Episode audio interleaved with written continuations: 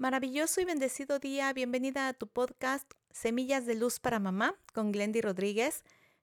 Tu espacio diario contigo misma para reflexionar sobre ti y tu relación con tu hijo adolescente. Y seguimos con el tema de la comunicación consciente. Empezamos el primer pilar de la empatía. Se trata de la intención desde lo que nos une. Aquí es muy importante eh, mencionar que la empatía tiene que ver con nuestra conexión emocional y te voy a platicar brevemente esa escena de la película Intensamente que yo espero que hayas visto.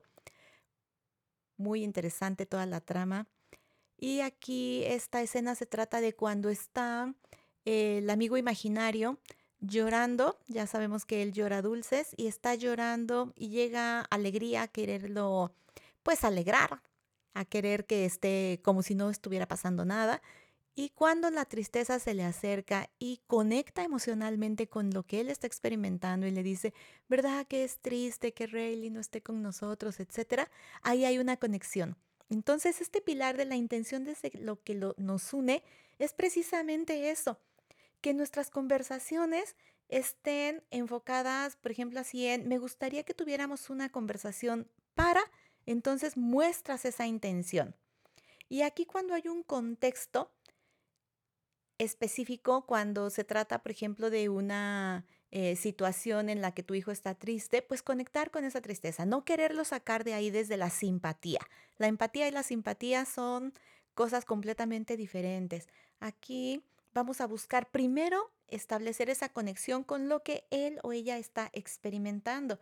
Y es aquí como hacerle un recordatorio de te acompaño con todo mi ser rescatando nuevamente el tema de que si hay que respetar su silencio, como siempre, la observación, el tener ese contacto visual va a ser fundamental. Entonces aquí, cuando nosotros estamos con una intención clara de no querer imponer lo que nosotros queremos, sino de saber y comprender lo que está pasando con nuestro hijo, este pilar se va a ver sumamente fortalecido.